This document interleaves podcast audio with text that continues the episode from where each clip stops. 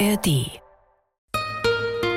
SWR 2 Geld, Markt, Meinung. Das Wirtschaftsmagazin mit Geli Hensoldt und dem Thema Arbeiten bis zum Umfallen, wenn Arbeit süchtig macht warum acht Stunden Arbeiten zu wenig ist. Auch wenn du smart arbeitest. Vier oder auch sechs Stunden pro Tag reichen einfach nicht, um ganz oben auf die Karriereleiter zu kommen. Wenn du mehr erreichen willst als der Durchschnitt, musst du auch mehr arbeiten als der Durchschnitt. In seinen 20er und 30er Jahren hat man die Möglichkeit, so richtig zu hasseln. Denn man ist jung und ungebunden. Du kannst mehr All-In gehen, hast keine große Verantwortung, wenig Verpflichtung und wenig Verbindlichkeit. Du musst dir nur klar sein, was deine Prioritäten sind. Trotz Work-Life-Balance und Vier-Tage-Woche, es gibt Menschen, die so viel arbeiten, dass es ungesund werden kann und die das auch noch gut finden und zum Beispiel auf Instagram feiern oder auf TikTok, haben wir gerade gehört. Hashtag Hustle Culture kennt auch Martin aus Mannheim. Das entwickelt sich zu einer Sucht. Du willst immer mehr arbeiten, du willst immer mehr schaffen und irgendwann reißt es dann. Nie abschalten, immer erreichbar sein, 24-7 für den Job. Kennen Sie das? Klar, Arbeit, das ist ja was Schönes. Erfolg, Wertschätzung, all diese Themen. So, aber diese Dosis war am Ende des Tages zu viel. Das Thema Burnout oder psychosomatische Erkrankungen, ist ja wie eine Niederlage. Warum arbeiten manche Menschen am Limit oder weit drüber? Was treibt sie an? Geld? Macht? Erfolg? Oder das Gefühl, nur mit viel Arbeit was wert zu sein? Und was tun gegen Arbeitssucht? Das besprechen wir jetzt in Geldmarkt Meinung.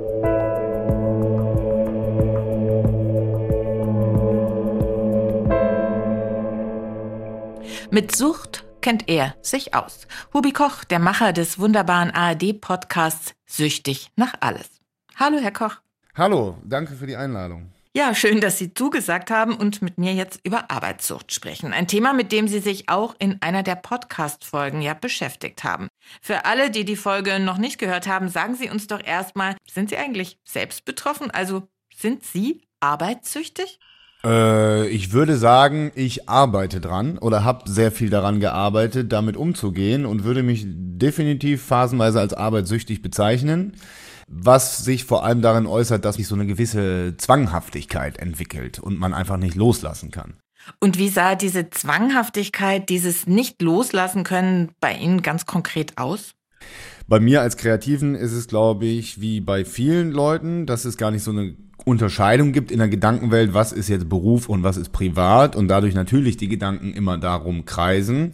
Gerade wenn man ein Projekt hat, was irgendwie ein viel zitiertes Herzensprojekt ist, und dann würde ich schon sagen, dann gehe ich mit den Gedanken darüber ins Bett und stehe auch mit den Gedanken darüber auf und verbringe im Grunde in der Gedankenwelt ununterbrochen mit dem Projekt, an dem ich gerade arbeite. Also so war es in der Vergangenheit.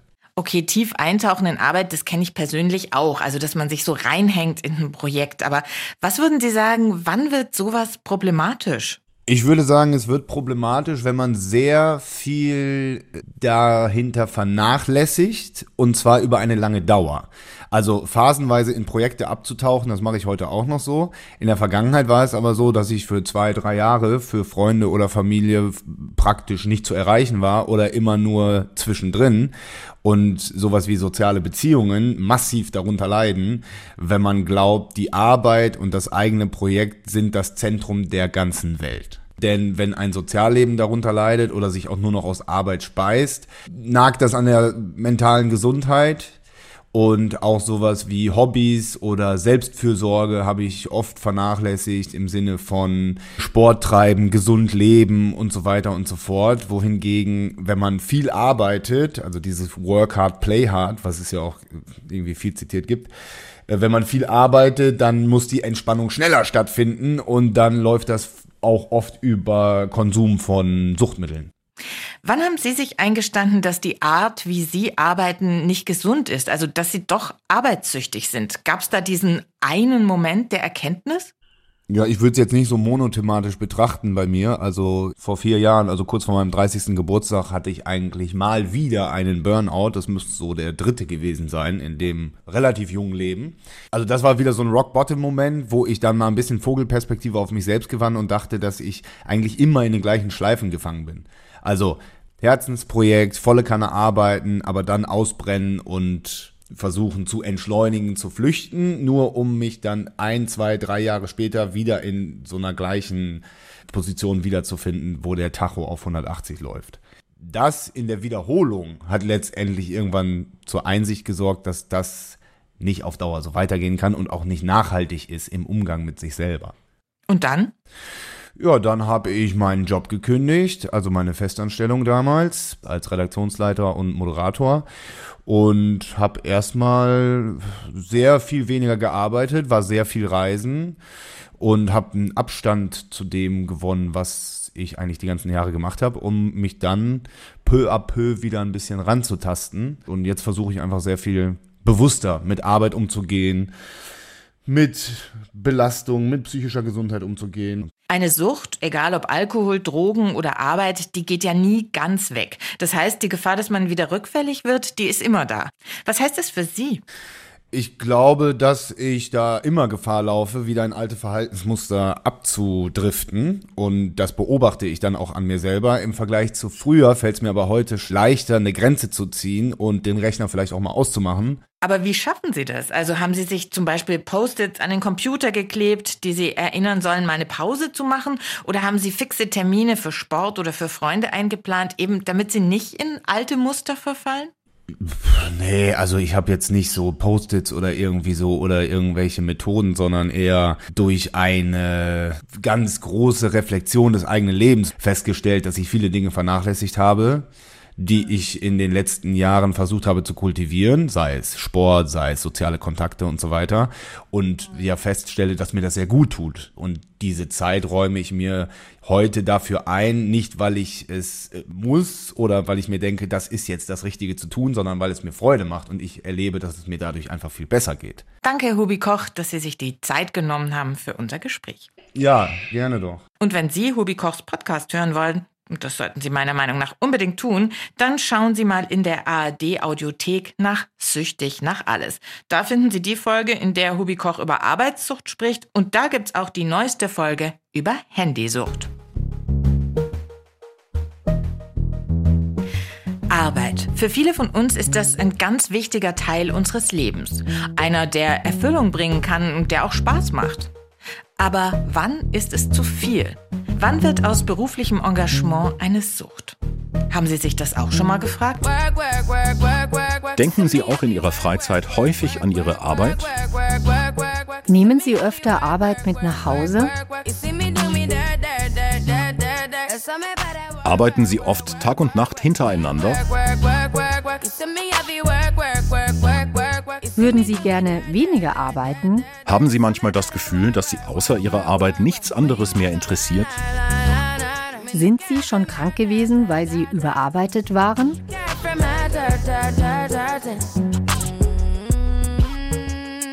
Diese Fragen, die wir da gerade gehört haben, die habe nicht ich mir ausgedacht, sondern die stammen aus einem Arbeitssucht-Selbsttest im Internet. Da gibt's ganz unterschiedliche, zum Beispiel auch einen von der Selbsthilfegruppe Anonyme Arbeitssüchtige.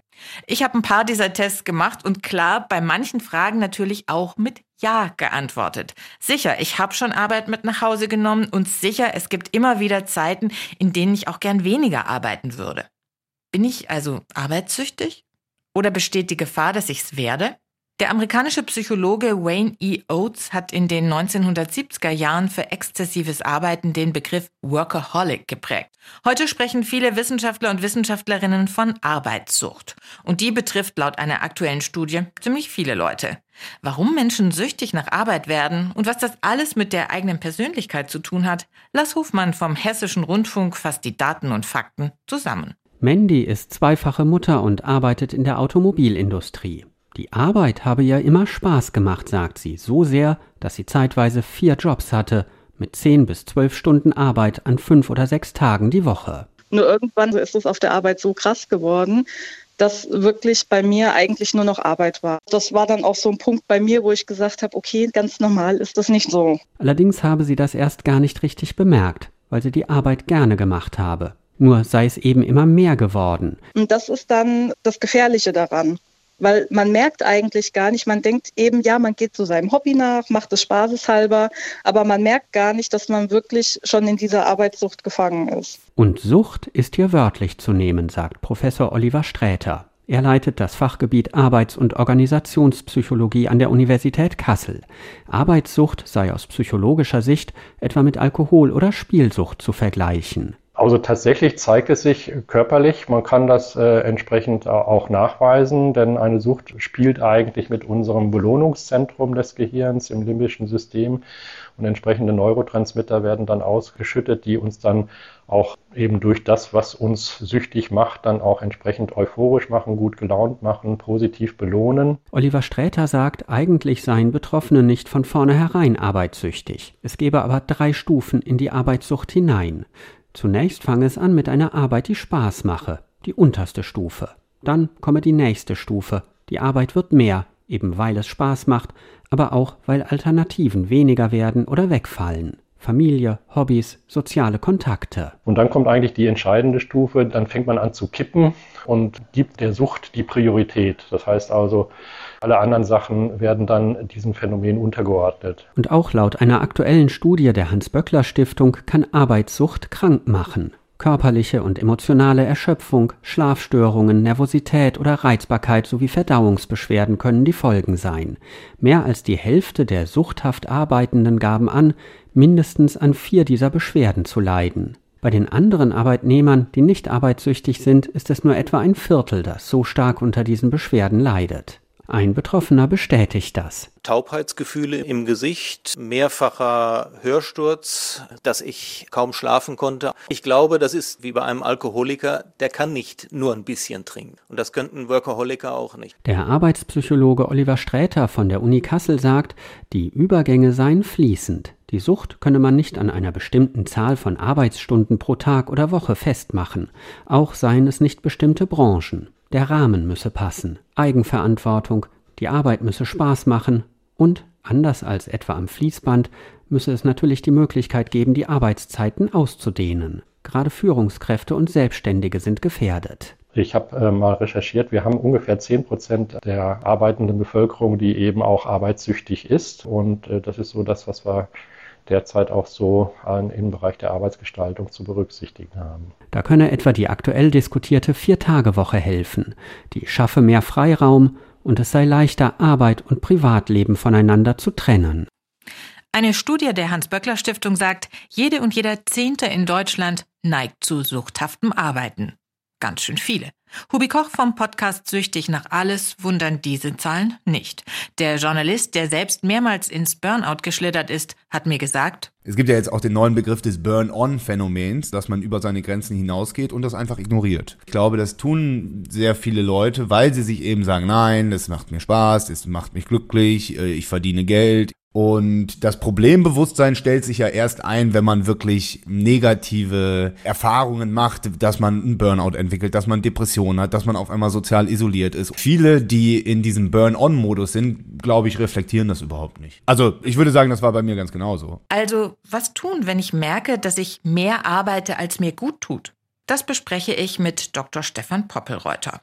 Er ist Psychologe und Experte für Sucht- und Abhängigkeitserkrankungen in der TÜV Rheinland Akademie GmbH in Bonn. Hallo, Herr Poppelreuter. Schön, dass das klappt. Wir haben im Lauf der Sendung schon gehört, Anzeichen für Arbeitssucht gibt's viele. Was kann ich selbst denn tun, wenn ich befürchte, eben arbeitssüchtig zu sein oder Angst habe, dass ich ganz nah dran bin an einer Sucht?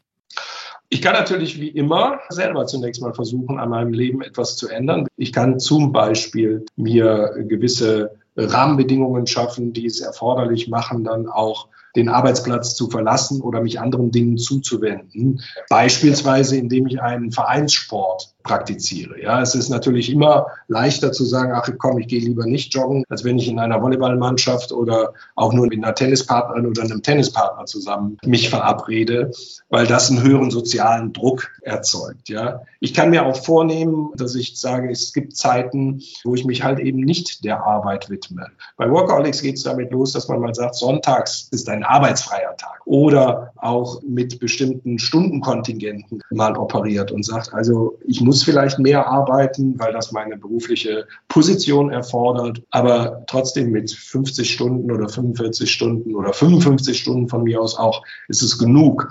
Die Abstinenz ist bei vielen substanzgebundenen Abhängigkeiten ja das Beste. Nehmen wir Alkohol oder illegale Drogen.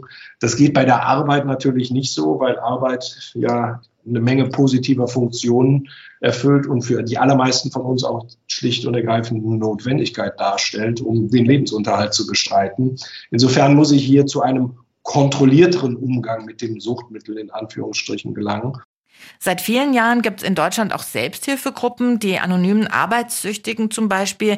Deren Programm lehnt sich an dem der anonymen Alkoholiker an. Ist sowas eine Möglichkeit, wenn man es eben alleine nicht schafft? Diese Selbsthilfegruppen sind für viele Betroffene häufig auch durchaus sinnvoll und auch zielführend, weil sie mit Leidensgenossinnen und Leidensgenossen sozusagen zusammenkommen und sich gemeinschaftlich darin bestärken, Verhaltensveränderungen vorzunehmen.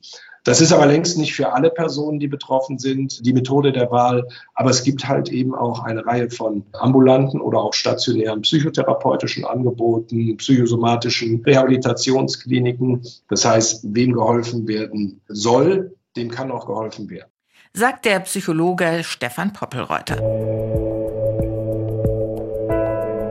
Manche Menschen bekommen ihre Sucht alleine in den Griff. Anderen hilft es, sich mit anderen Betroffenen auszutauschen. Und manche machen eine Therapie in einer stationären Einrichtung. Zum Beispiel in der Schlossklinik in Dirmstein in Rheinland-Pfalz. SWR-Reporter Wolfgang Brauer war für uns dort. Es ist häufig so, dass unsere Patienten sich nicht selbst anmelden, sondern angemeldet werden von Arzt, Therapeut oder Angehörigen, weil selbst der Griff zum Telefon oder das Öffnen eines Briefes oder einer E-Mail schon zu Überforderungsgefühlen kommt.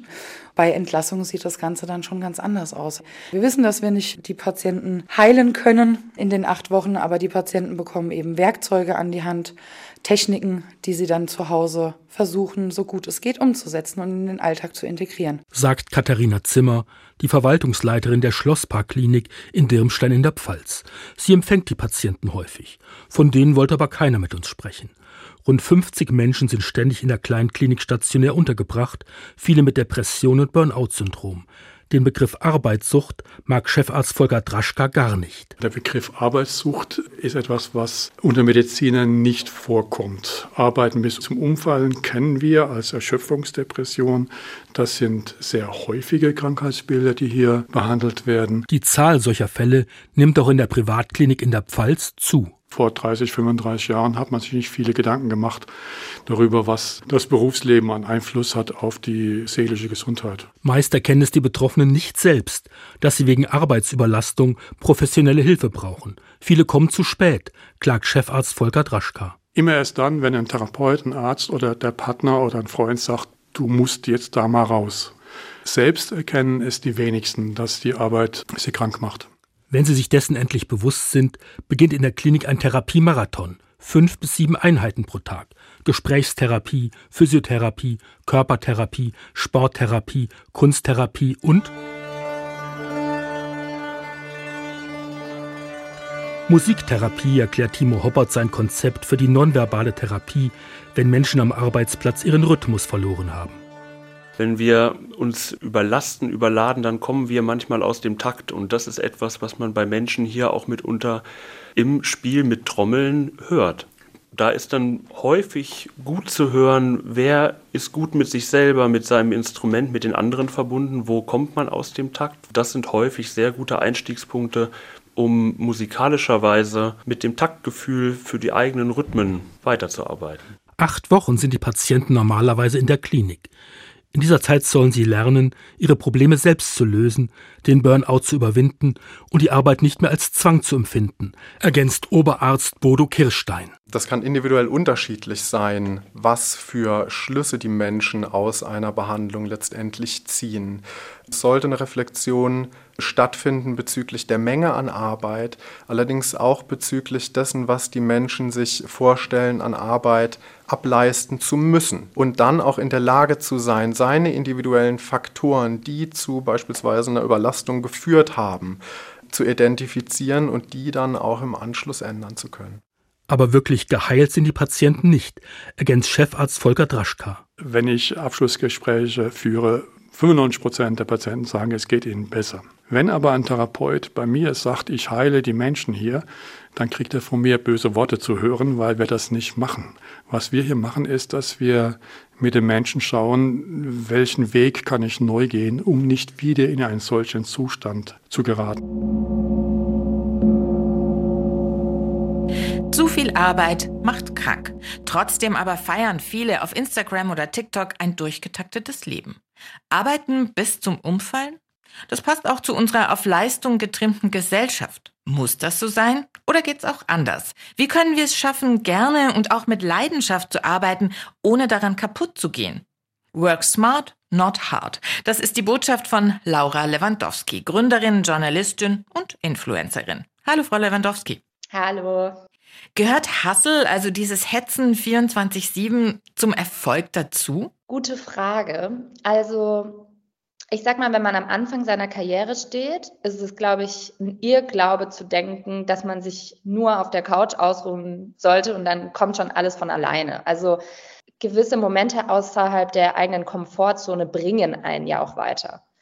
Und ich wäre auch nicht an dem Punkt, wo ich heute bin, ohne harte Arbeit. Aber ich glaube, es gibt einen Unterschied zwischen Arbeit, die per se erstmal intrinsisch motiviert ist und die uns glücklich macht und die uns auch Glücksmomente beschert und die Arbeit, die wirklich primär danach ausgerichtet ist, ob sie unser Ego befriedigt, also ob es primär um Status geht, um Reichweite, um Geld und am Ende auch um Anerkennung.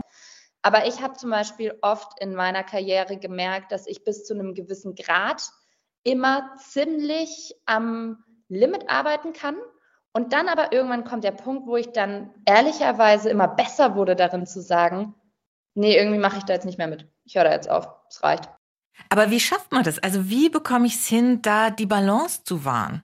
Also ich glaube, am Ende des Tages gibt es für jede Phase im Leben einfach verschiedene Prioritäten. Ich habe ein zweijähriges Kind oder beziehungsweise sie ist fast zwei Jahre und ich momentan habe einfach die Priorität Familie. Ich habe aber auch die Priorität, in meinem Job weiterzukommen. Das bedeutet aber auch, dass ich in meinem sozialen Leben einfach nur noch die Leute sehen möchte und kann auch zeitlich gesehen, die mir wirklich was bedeuten. Und ich glaube, wenn man halt auf jeder Hochzeit rumtanzt, dann ist man auch gedanklich nie wirklich präsent und habe aber am Ende des Tages gar nicht das rausgeholt, was ich wirklich möchte. Die Frage, die sich, glaube ich, jeder stellen sollte, ist erstmal, für den Moment oder die Phase in unserem Leben, wo wir uns befinden, was ist genug? Und wie definiere ich genug? Und vor allem auch, was brauche ich gerade ganz dringend? Sie sind ja auch viel unterwegs als Expertin zu diesem Thema und ich habe Sie in der Doku im Fernsehen gesehen und da waren Sie beim Wellness. Braucht es solche Auszeiten, wenn man die Balance halten will? Ich möchte keinen Ratgeber machen und ich möchte auch niemals ein Buch schreiben, der jetzt sagt, machen Sie bitte einmal im Monat Wellness ich liebe das und ich mache das auch regelmäßig, weil ich schon das Gefühl habe, wenn ich mir diese eigenen Dinge nicht in den Kalender packe, dann tendiere ich schon dazu, ständig noch mal eine E-Mail hier zu machen und da noch ein Buch zu lesen. Und ja, ich bin ein großer Fan, solche Auszeiten da reinzuschreiben. Und ich glaube, auch hier ist es total wichtig. Es geht nicht um die Sauna oder das Wellness-Hotel, sondern es geht primär um die Sachen, auf die wir uns so sehr freuen, die aber nicht mit Leistung verbunden sind. Gerade reden wir ja nicht nur über Hustle Culture, sondern auch über Vier-Tage-Woche und Arbeitszeitverkürzung. Kommt da was Neues? Also verändert sich da vielleicht gerade auch was? Was ich auf jeden Fall als eine große Errungenschaft finde, ist, dass sich scheinbar hier der Mindset auch in den großen Firmen ändert. Worin ich auf jeden Fall eine Chance sehe, ist natürlich künstliche Intelligenz und inwiefern sie womöglich dazu beiträgt, dass wir tatsächlich weniger arbeiten. Und ich könnte mir vorstellen, dass die Jobs, bei denen sehr viele Abhandlungen und Wiederholungen passieren, relativ schnell ersetzt werden und dass das Denken und dass diese Innovation von einzelnen Menschen viel, viel mehr gefragt wird. Jetzt ist aber auch hier die Frage, kann ich sieben Tage die Woche richtig innovativ sein? Ich glaube nicht. Von daher glaube ich schon, dass diese Vier-Tage-Woche in Zukunft noch mal eine viel größere Rolle spielt, wenn es wirklich darum geht, dass wir innovativ und sehr kreative Konzepte erschaffen müssen. Und dafür ist aus meiner Sicht 100 Prozent notwendig, dass wir nicht ständig unser Gehirn auf Betriebsmodus haben. Aber Fakt ist, das ist wahnsinnig komplex und anspruchsvoll. Und ich glaube, dafür braucht man auf jeden Fall eine Auszeit. Sagt Laura Lewandowski. Danke für das Gespräch. Sehr, sehr gerne. Arbeiten bis zum Umfallen. Wenn Arbeit süchtig macht. Das war das Thema in Geldmarktmeinung heute. Mein Name ist Geli Hensoldt. Danke fürs Zuhören.